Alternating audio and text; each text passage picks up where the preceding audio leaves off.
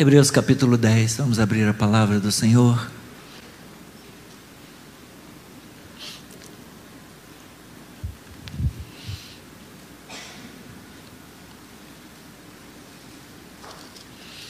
Texto um pouquinho longo, mas vamos, vamos lê-lo por inteiro.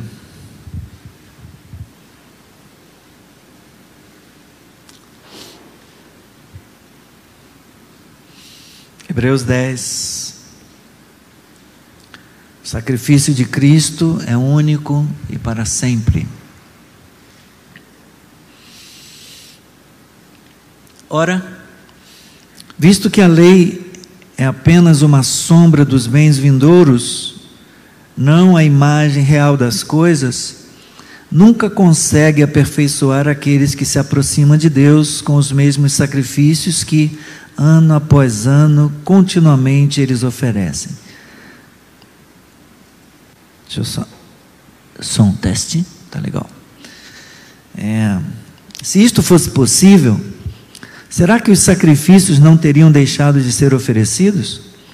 Porque os que prestam culto, tendo sido purificados uma vez por todas, não mais teriam consciência de pecados. Entretanto, nesses sacrifícios, ocorre recordação de pecados todos os anos, porque é impossível que o sangue de touros e de bodes remova pecados. Por isso, ao entrar no mundo, Cristo disse: Sacrifício e oferta não quiseste, mas preparaste um corpo para mim. Não te agradaste de holocaustos e ofertas pelo pecado. Então eu disse: Eis aqui estou no rolo do livro está escrito a meu respeito: Estou aqui para fazer, ó Deus, a tua vontade. Depois de dizer como acima, sacrifícios, ofertas, holocaustos e ofertas pelo pecado não quiseste, nem deles te agradaste, coisas que se oferecem segundo a lei, num segundo momento acrescentou: Eis, aqui estou para fazer, ó Deus, a tua vontade. Ele remove o primeiro para estabelecer o segundo. Nessa vontade é que temos sido santificados mediante a oferta do corpo de Jesus Cristo, uma vez por todas. Ora, todo sacerdote se apresenta dia após dia para exercer o serviço sagrado e oferecer muitas vezes os mesmos sacrifícios que nunca jamais podem remover pecados. Jesus, porém, tendo oferecido para sempre um único sacrifício pelos pecados, assentou-se à direita de Deus, aguardando daí em diante até que os seus inimigos sejam postos por estrado dos seus pés. Porque com uma única oferta aperfeiçoou para sempre os que estão sendo santificados. E disto nos dá testemunho também o Espírito Santo porque após ter dito: Esta é a aliança que farei com eles, depois daqueles dias, diz o Senhor: Imprimirei as minhas leis no coração deles e as inscreverei sobre a sua mente. Acrescenta: Também dos seus pecados e das suas iniquidades jamais me lembrarei. Ora, onde há remissão de pecados, não existe mais necessidade de sacrifício pelo pecado. Portanto, meus irmãos, tendo ousadia para entrar no santuário pelo sangue de Jesus, pelo novo e vivo caminho que ele nos abriu por meio do véu, isto é, pela sua carne, e tendo um grande sacerdote sobre a casa de Deus, aproximemo-nos com um coração sincero, em plena certeza de fé, tendo o coração purificado de má consciência e o corpo lavado com água pura. Guardemos firme a confissão da esperança sem vacilar, pois quem fez a promessa é fiel. Cuidemos também de nos animar uns aos outros no amor e na prática das boas obras. Não deixemos de nos congregar, como é costume de alguns, pelo contrário, façamos admoestações, ainda mais agora que vocês veem que o dia se aproxima.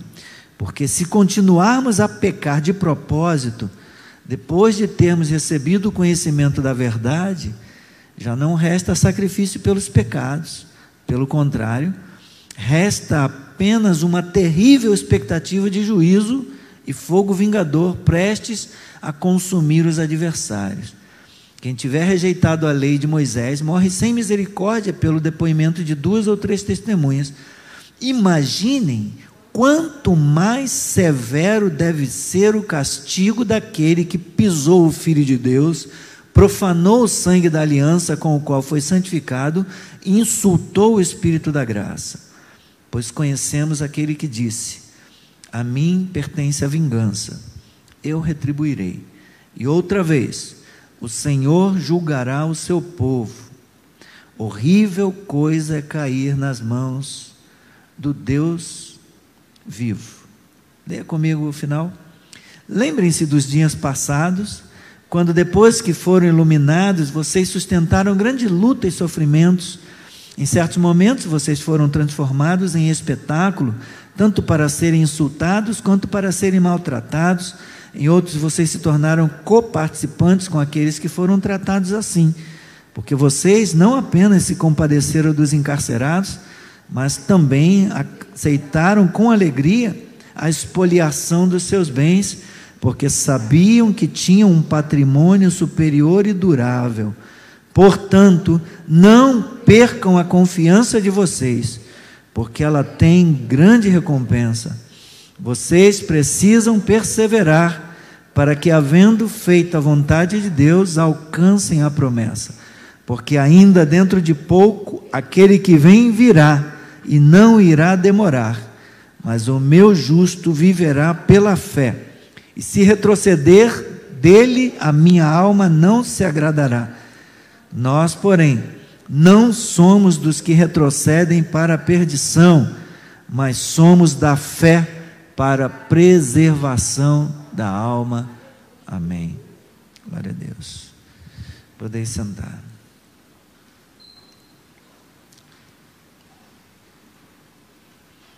sem Bíblia? Pede aí, deve ter alguma aí com o Humberto aí atrás. Né?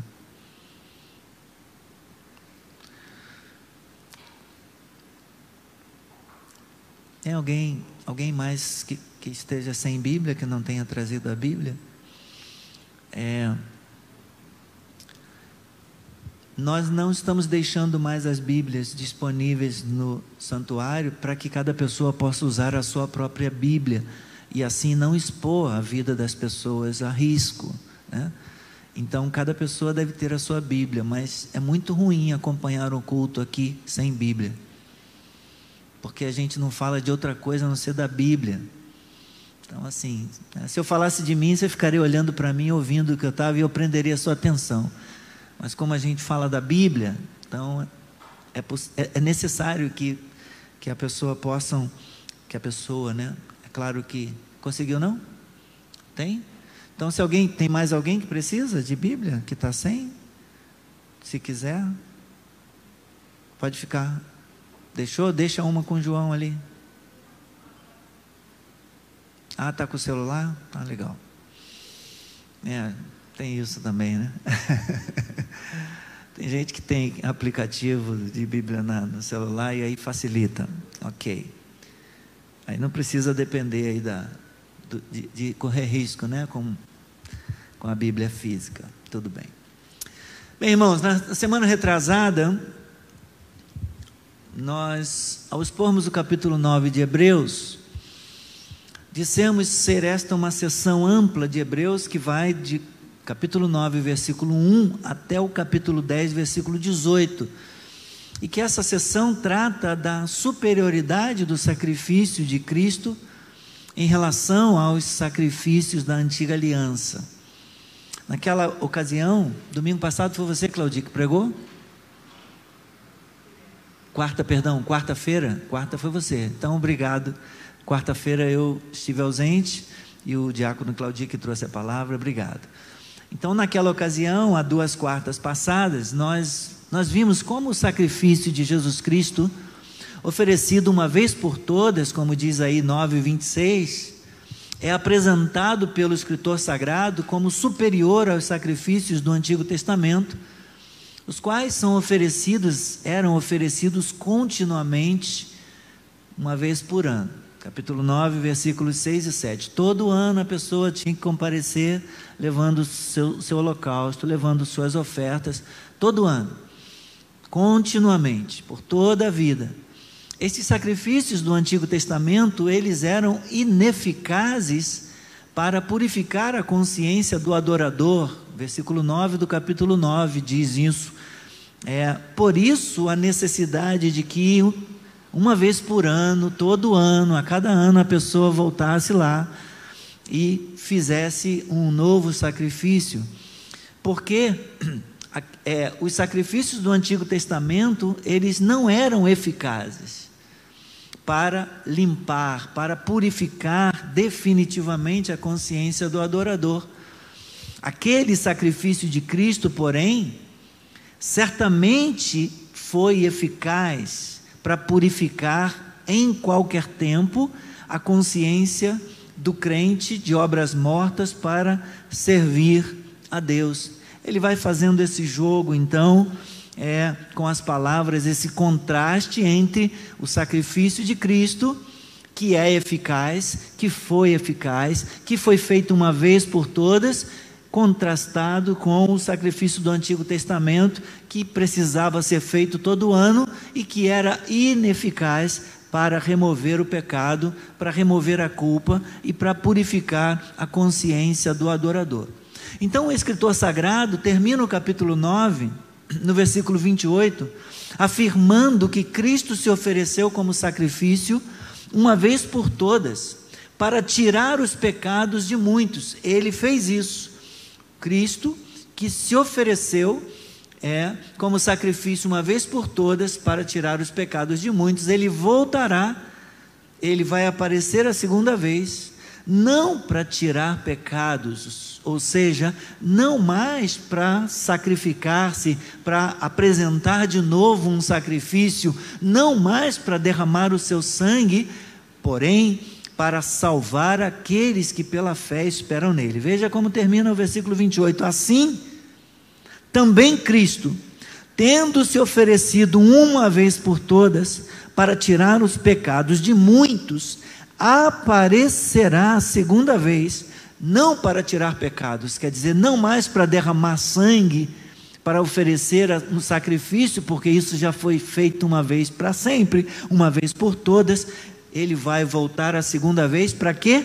Para salvar, para consumar a salvação daqueles que esperam por ele. E assim ele conclui, ele termina o capítulo 9. No capítulo 10, Tendo então o escritor sagrado a imagem de Jesus Cristo como o grande Salvador de muitos, mediante o seu sacrifício, sacrifício oferecido uma vez por todas, ele procura trazer encorajamento para os seus leitores. Ele diz aos cristãos hebreus para ficarem juntos, para não se ausentarem da presença de Deus, permanecerem com Deus, para conservar a fé nele e para encorajar uns aos outros na fé e na, na prática. Ele faz isso do versículo 19 até o 39. Mas os seus argumentos culminam no versículo 18. Do versículo 1 até o 18, ele está é, usando o argumento para provar aquilo que, que ele já defendeu, a sua tese, que ele já defendeu, de que o sacrifício de Jesus Cristo é superior, não se compara aos, é, aos sacrifícios do Antigo Testamento, porque o dele foi eficaz. Então, do versículo 1 ao versículo 4, ele lembra, né, o escritor, ele, ele prova que os sacrifícios do Antigo Testamento, eles não refletiam a realidade eles eram só uma imagem, eles eram apenas uma sombra. Então, do versículo 1 ao 4, ele diz: Olha, visto que a lei é apenas uma sombra das coisas que haveriam de vir, dos bens vindouros, não a imagem real das coisas, não a realidade, nunca, a lei nunca consegue aperfeiçoar aqueles que se aproximam de Deus com os mesmos sacrifícios que ano após ano continuamente eles oferecem. Se isso fosse possível, será que os sacrifícios não teriam deixado de ser oferecidos?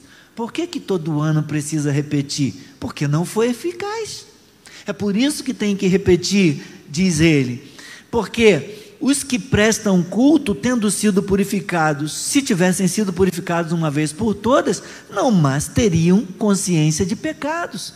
Entretanto, nesses sacrifícios ocorre recordação de pecados todos os anos. A lei, ela servia para lembrar o pecador: olha, você está em pecado. Olha, você está doente. Olha, você precisa de remédio. Olha, você precisa de solução. Você está com essa doença chamada pecado, que é uma doença grave, é uma doença mortal que está conduzindo você para a morte eterna. Então, a lei, esses sacrifícios da lei apenas faziam recordação de pecados todos os anos. Por quê? Porque ele conclui: é impossível que sangue de touros e de bodes remova pecados. Porque aqueles sacrifícios, ele diz, eles eram apenas o quê? Ele fala no primeiro versículo, eram apenas sombra. Era apenas a imagem de uma realidade perfeita. Os sacrifícios, eles apenas mostravam né? É como se a gente pudesse olhar para um, uma forma que lembrasse alguma coisa ou que lembrasse alguém, é, mas esse alguém ainda não tinha vindo. Então eles, com aquela sombra, com aquela imagem, eles tinham uma, uma indicação de que havia uma realidade ainda maior por vir. É, então, a gente tem aqui uma, uma sombra né, sendo projetada aqui. É, se, se eu tivesse vindo daqui,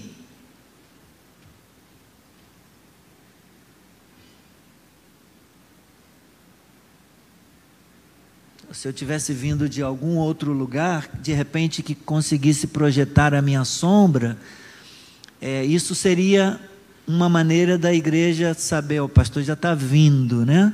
Porque às vezes, dependendo da posição que você está em relação à luz, a sombra chega primeiro. Já viu isso? Né? Às vezes acontece com a gente, você está vindo de determinada direção, quando, quando o teu corpo é projetado na luz, a sombra, a sombra passa à tua frente, a sombra chega primeiro. É, então as pessoas diriam, o pastor já está chegando, o pastor já está vindo. Mas aí a partir do momento que o pastor chega de fato, já não, a sombra já não faz mais diferença, porque agora a realidade chegou. Então, é, com Cristo foi assim, do primeiro ao quarto versículo, ele está falando da sombra. O escritor está dizendo: olha, lá, aquilo lá apenas projetava uma forma, apenas mostrava, apontava para uma realidade que viria, mas não era eficaz para resolver o problema do pecado. Então ele termina dizendo no versículo 4: Por quê? Porque é impossível que o sangue de animais, de bodes e de touros remova pecados. Eles não removiam o eles apenas faziam lembrado. Todo ano eles lembravam: você é um pecador, você precisa de algo maior, você precisa de uma realidade maior. Esse sangue dos animais aqui lembra que você ainda precisa de algo maior. Esse algo maior ainda vai acontecer, ainda virá. Glória a Deus. Então é isso, meus irmãos. O escritor prova que os sacrifícios do Antigo Testamento era apenas a, a imagem, a representação da forma de uma pessoa, não a imagem real.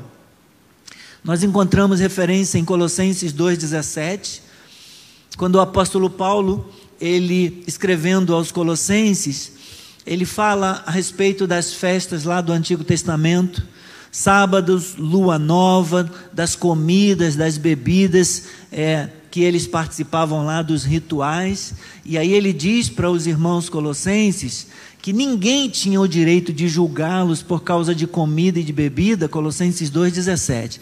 Ninguém o julgue por causa de comida e bebida, e de sábados e de lua nova, porque tudo isso tem sido sombra das coisas que haviam de vir, as festas, os rituais, as ofertas, os sacrifícios, os holocaustos, o derramamento de sangue de animais, de bode, de touro, da novilha vermelha, da qual a gente já falou, tudo aquilo lá no Antigo Testamento apenas era sombra, era representação de uma realidade perfeita que haveria de vir. No próprio na própria carta aos Hebreus, ele fala disso nos capítulo, no capítulo 8, no versículo 5, onde ele diz: Os sacerdotes ministram em figura e sombra das coisas celestiais. E no capítulo 9, versículo 23, ele fala que era necessário, portanto, que as figuras das coisas que estão nos céus fossem purificadas com tais sacrifícios, mas as próprias coisas celestiais requerem sacrifícios superiores. As coisas lá do Antigo Testamento eram purificadas com o sangue dos animais, mas as próprias coisas no santuário celestial, ele está contrastando o santuário da terra com o santuário celeste. Ele diz que o santuário celestial exigia um sacrifício superior. Então, ele aqui prova que os sacrifícios do Antigo Testamento eram apenas sombra do que viria. Do versículo 5 ao versículo 10, o escritor passa a mostrar é que Cristo e o seu sacrifício, ele é a imagem real.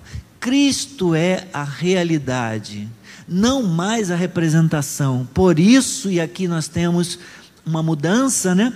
Por isso é impossível, perdão, por isso ao entrar no mundo, Cristo disse. E aí ele já, ele já engata aqui na realidade, naquele que veio trazer a realidade, resolver acabar com a necessidade de sombra, de imagem. Por isso, ao entrar no mundo, Cristo disse: Sacrifício e oferta não quiseste, mas preparaste um corpo para mim. Não te agradaste de holocaustos e ofertas pelo pecado. Então eu disse: Eis aqui estou. No rolo do livro está escrito a meu respeito Estou aqui para fazer, ó Deus, a tua vontade.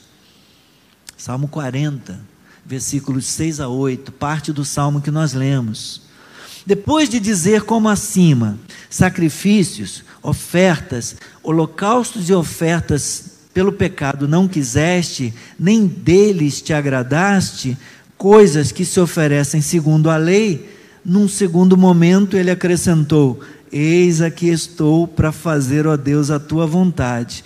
Então, o escritor aos Hebreus explica: ele remove o primeiro, o primeiro o quê? O primeiro sistema de sacrifícios.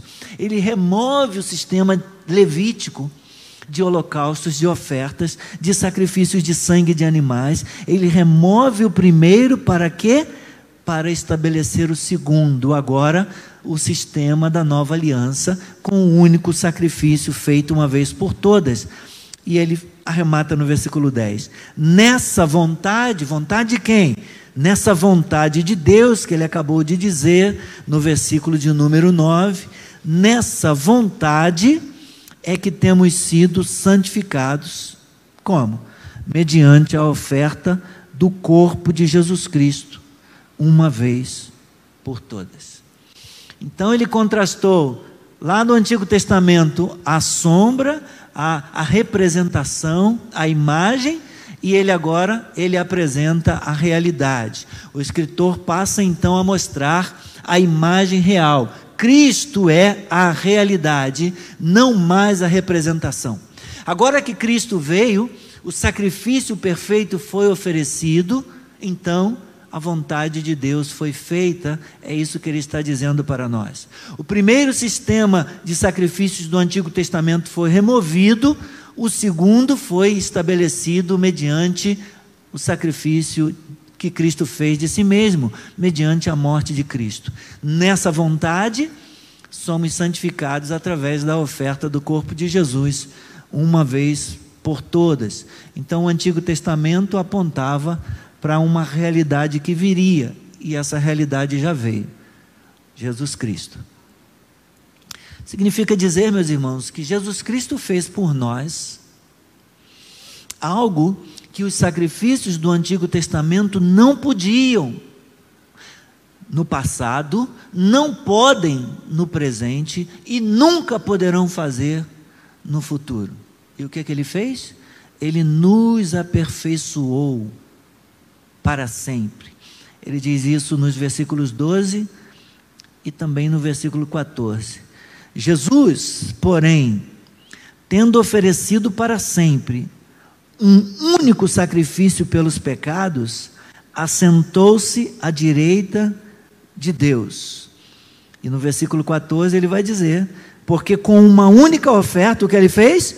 Aperfeiçoou para sempre os que estão sendo santificados. Jesus oferecendo para sempre um único sacrifício pelos pecados, ele assentou-se à direita de Deus, é, falando da glorificação dele é, depois de ter consumado a sua obra na cruz.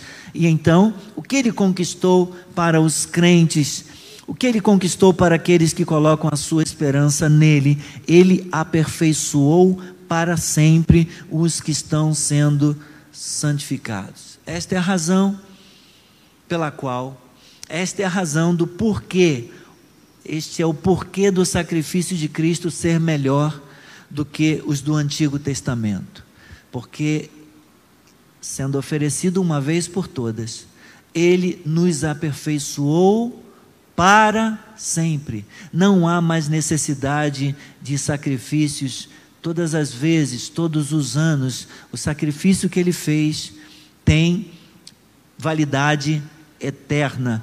Deus se agradou do sacrifício do seu filho e é o único meio pelo qual uma pessoa pode ser salva é mediante a obra que Jesus Cristo realizou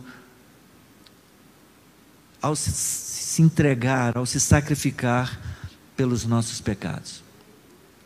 Em seguida, do versículo 11 até o versículo 18, nós vemos ele compartilhar algo conosco a respeito da glória da glória atual de Cristo. O escritor sagrado, ele passa agora a concentrar-se na glória de Cristo, a fim de completar a declaração que ele fez no versículo 10 sobre a oferta do corpo. Vê se você presta atenção no detalhe. Nessa vontade é que temos sido santificados mediante a oferta de quê? A oferta do corpo de Jesus Cristo uma vez por todas. Parece sutil ele ter colocado aqui, né, que Cristo ofereceu o seu corpo. Do versículo 11 ao 18, ele vai, ele vai completar a declaração que ele fez da oferta do corpo de Cristo. Eu quero abrir um parênteses aqui antes de falarmos dos versículos 11 a 18. O acréscimo das palavras mediante a oferta do corpo de Jesus Cristo, aqui nesse versículo 10, é, torna claro, esclarece para os leitores os meios pelos quais a obediência de Cristo pode ser eficaz para nós. Qual é a importância dele citar que foi o corpo de Cristo que foi oferecido?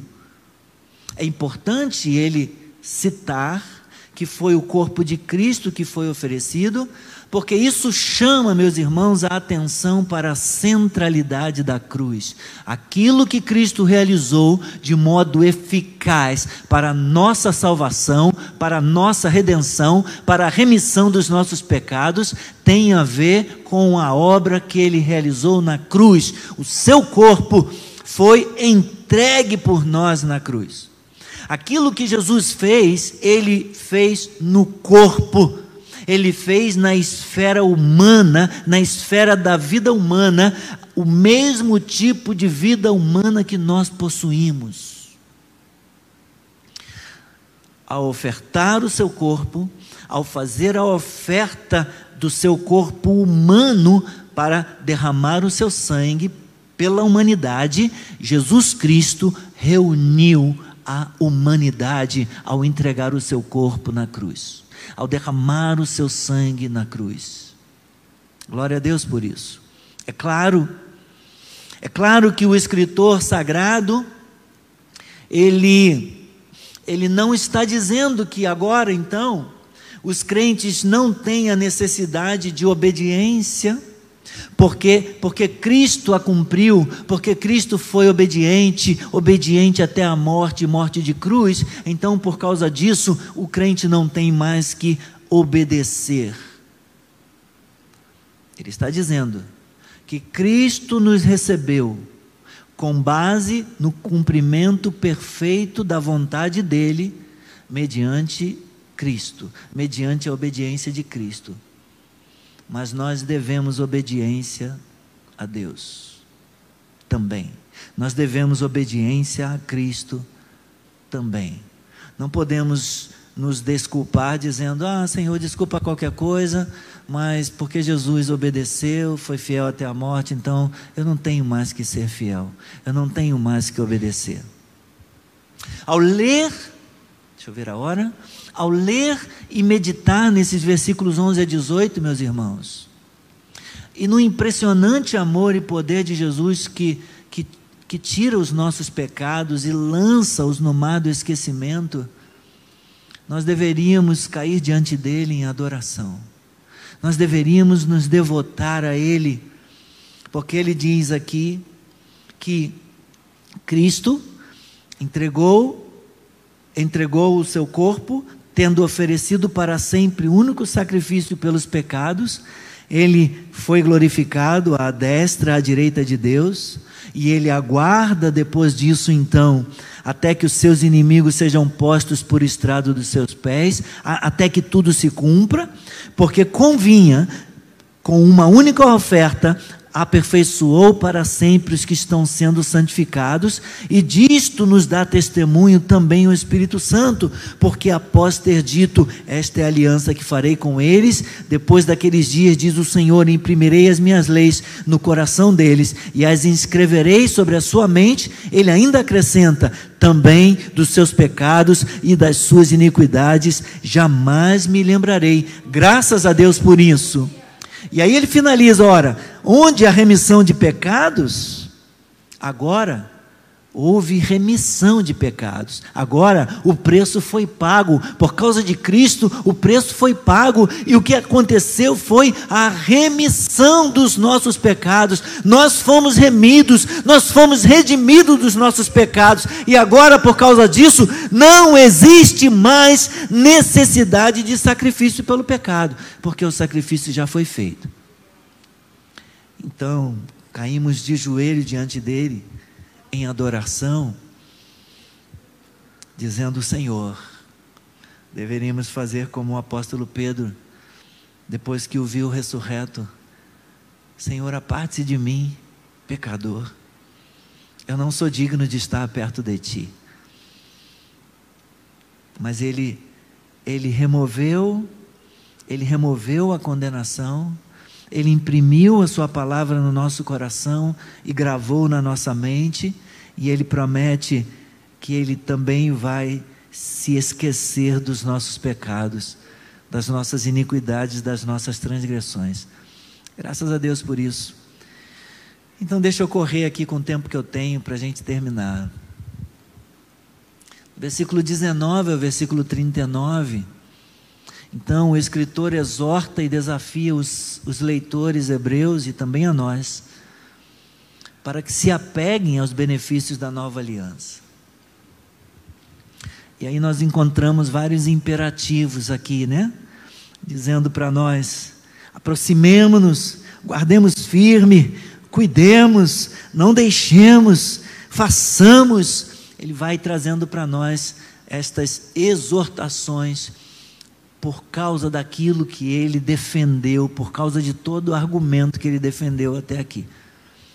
Depois de vários capítulos, de uma complexa argumentação doutrinária, o escritor agora elabora as implicações práticas disso, repetindo algumas advertências e também encorajamentos dados anteriormente. O que, que a gente tem demonstrado aqui? Nós vemos que existe um elo, que existe uma conexão entre, entre, entre a doutrina e a prática, entre a boa teologia e a vida cristã, o viver na prática. Não basta, irmãos, sabermos o que é certo, se nós não vivemos, se nós não praticamos aquilo que é correto. Não basta apenas saber, porque a Bíblia não nos foi dada para nossa informação, a Bíblia nos foi dada para nossa transformação. Com base naquilo que sabemos, com base naquilo que aprendemos, nossa vida muda, nosso viver muda. Passamos a praticar aquilo que nós aprendemos. Deus não deseja de nós apenas uma confissão de boca, que não é acompanhada de um viver, que não é acompanhada de uma vida piedosa. A base da nossa confiança, a base da ousadia, da intrepidez que ele, que ele exorta a termos aqui, entremos Aproximemo-nos, cheguemos-nos com ousadia diante de Deus, aproximemo-nos, guardemos firme a confissão, não deixemos de congregar. A base da nossa intrepidez, da nossa confiança como cristãos, é o fato de que temos acesso ao Santo dos Santos em virtude da morte de Jesus, e o fato de que Ele reina como grande sacerdote da casa de Deus. Isso deveria nos inspirar a nos aproximarmos de Deus com fé em que ele leva a sério as promessas da nova aliança, e a guardarmos firme a confissão da esperança, e a considerarmos a melhor forma de nos encorajarmos, de nos estimularmos ao amor e às boas obras. Então, nesse texto, nós vamos encontrar aí a quarta advertência desta epístola, do versículo 26 ao 31, e logo depois uma palavra de encorajamento do versículo 32 ao 39. Rapidamente, do 19 ao 25, ele vai nos dizer que Jesus, o precursor, ele consagrou o santuário celestial, tendo entrado por nós diante de Deus. Louvado seja o nome do Senhor. Ele fala disso no versículo 24: cuidemos também de nos animar uns aos outros no amor e na prática das boas obras não deixemos de congregar, como é costume de alguns, pelo contrário, façamos admoestações. Versículo 19: Portanto, meus irmãos, tendo ousadia para entrar no santuário, pelo sangue de Jesus, pelo novo e vivo caminho que ele abriu, por meio do véu, isso é, pelo seu corpo, pela sua carne, e tendo um grande sacerdote sobre a casa de Deus, aproximemo-nos com um coração sincero, em plena certeza de fé, tendo o coração purificado de má consciência e o corpo lavado com água pura, guardemos firme a confissão da esperança, sem vacilar, porque quem fez a promessa é fiel. Louvado seja o nome do Senhor. Nós agora, por causa de Cristo, nós podemos entrar, nós somos ordenados a nos aproximarmos de Deus, sabendo que a culpa foi removida, sabendo que a vergonha e a culpa já foram tiradas pelo, pelo nosso grande sumo sacerdote.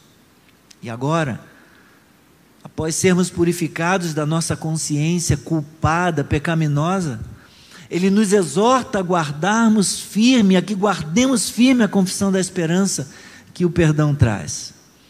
Nossa preocupação agora deve ser que cuidemos de estimularmos uns aos outros, de nos incentivarmos ao amor e às boas obras, que requer de nós que não abandonemos. Agora o imperativo é um imperativo negativo Todos os demais eram imperativos positivos, né? Aproximemo-nos, guardemos firme, cuidemos. Aí no versículo 25 vem o imperativo negativo: não deixemos de congregar. Não abandonemos a congregação, não deixemos de participar dos cultos, não deixemos de frequentar, de ter comunhão com os irmãos, não nos ausentemos da comunhão. Com a purificação recebida do sangue de Cristo, nós estamos livres para nos concentrar em vivermos juntos para a glória, para a glória de Deus. Versículo 25. O escritor usa um termo para designar o encontro deles, a assembleia, que tem um paralelo aí com a eclésia. E ele sugere um encontro formal de algum tipo. Alguns dos seus membros estão negligenciando essa responsabilidade de congregar. Então, a partir do versículo 26 vem uma advertência, do 26 ao 39.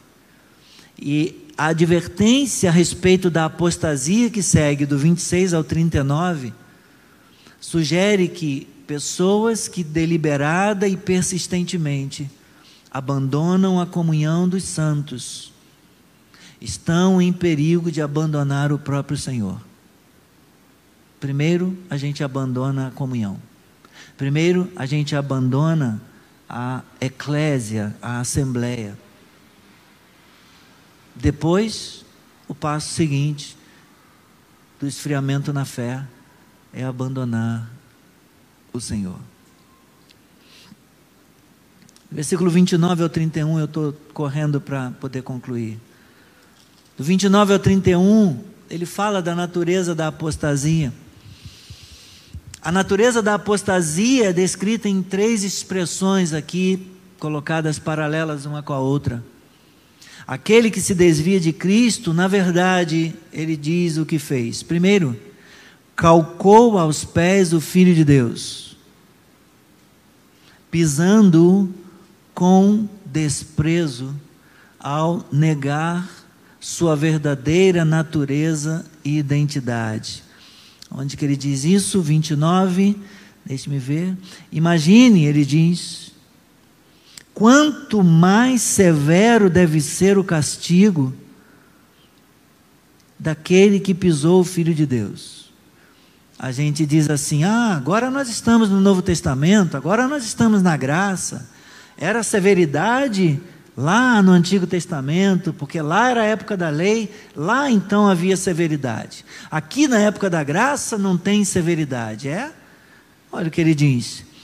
Olha, Havia uma expectativa de juízo e de fogo vingador sobre as pessoas, porque a lei dizia: quem tiver rejeitado a lei de Moisés morre sem misericórdia, bastando apenas o depoimento de duas ou três testemunhas. Ele diz: agora imaginem vocês, quanto mais severo deve ser o castigo daquele que pisou, calcou, calcou aos pés o Filho de Deus. Ele está dizendo aqui, com desprezo, ao negar a verdadeira natureza da sua identidade. Essa pessoa que pisou o Filho de Deus, que calcou com os pés o Filho de Deus, fez mais alguma coisa. O que mais que ele fez?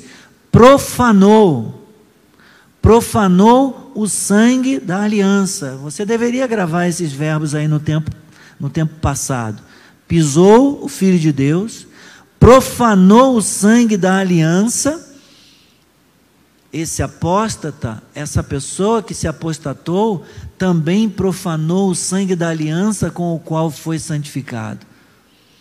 A, a morte de Cristo inaugura, meus irmãos, um tempo de bênçãos que são conhecidos como as bênçãos da nova aliança, que nos levam a um relacionamento santificado com Deus.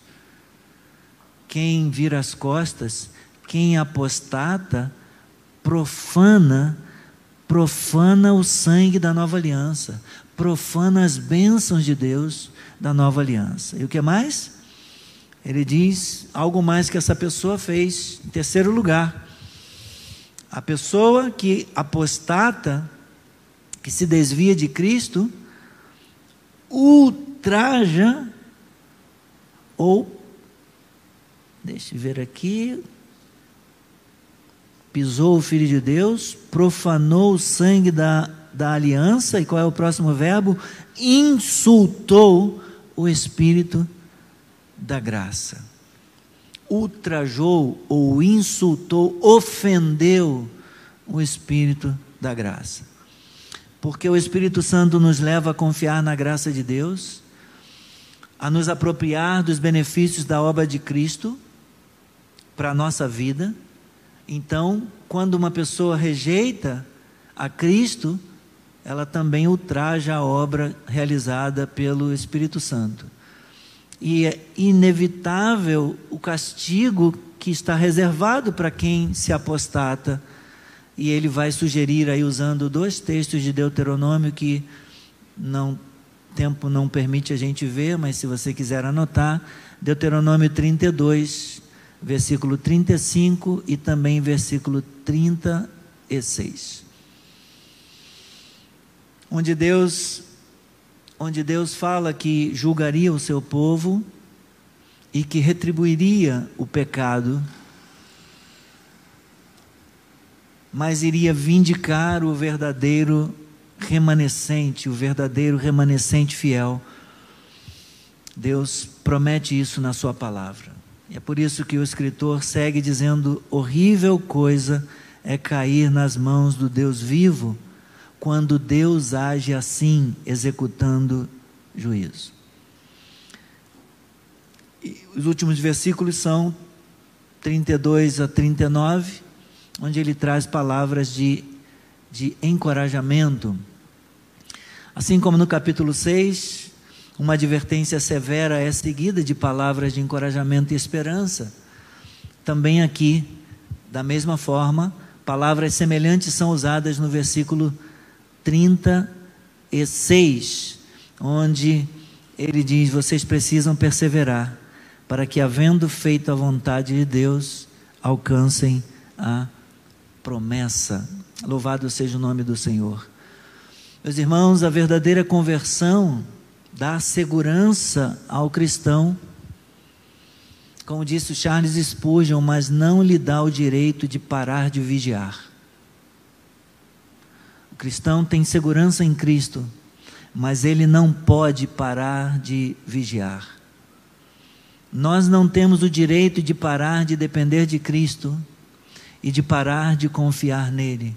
Temos que estar vigilantes, temos que estar perseverantes.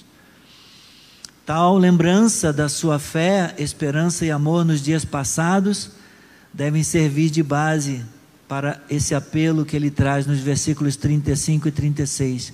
Não abandoneis a vossa confiança. Não abandoneis a vossa confiança. Ela tem grande galardão. Vocês precisam perseverar para que, havendo feito a vontade de Deus, alcancem a promessa. A vida cristã, meus irmãos, requer perseverança até o final. E é por isso que a palavra diz: é na perseverança que ganhareis as vossas almas. Perseverar, perseverar, perseverar. Amém? Vamos ficar de pé.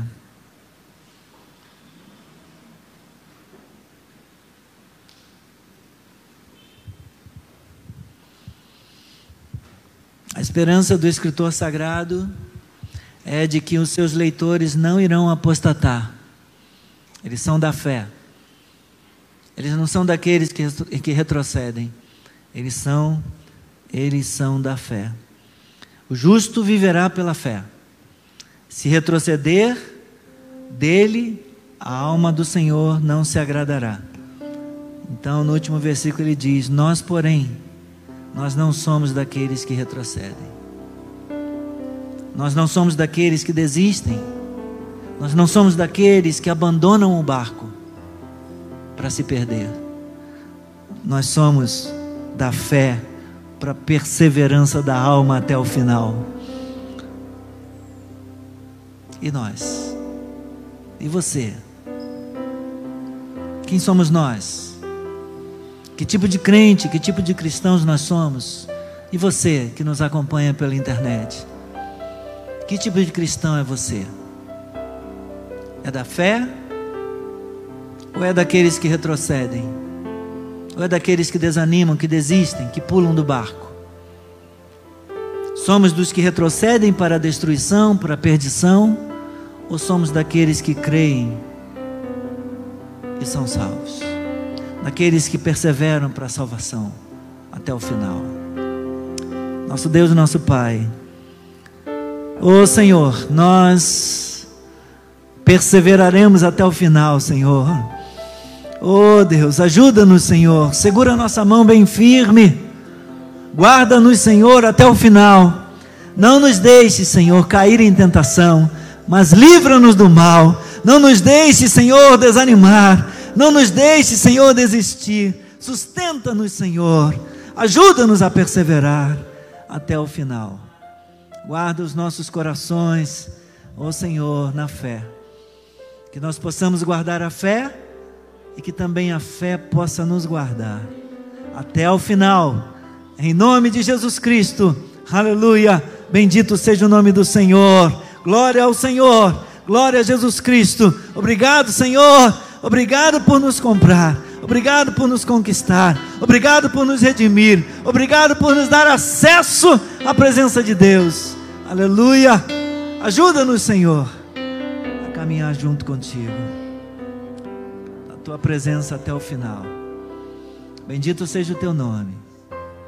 Eu abençoo a vida dos meus irmãos e tal qual o escritor aos Hebreus, eu também quero crer que dentre nós aqui somos todos, Senhor, nós somos nós somos todos da fé para a preservação da alma. Quero que seja assim, que assim seja na vida também dos queridos que nos acompanham pela internet. Que não haja ninguém que seja, Senhor, dos que retrocedem, ninguém dos que voltam atrás, mas que sejam todos da fé, em nome de Jesus. Deus abençoe, Deus abençoe a vida de vocês. Muito obrigado pela sua companhia. Sigamos em frente. Não abandone a sua confiança. Glória ao nome do Senhor. E você precisa perseverar. Persevere até o final. Persevere na fé. Em nome de Jesus, um abraço. Até a nossa live de amanhã às 8 horas e do fim de semana também. Um abraço. Que Deus os abençoe.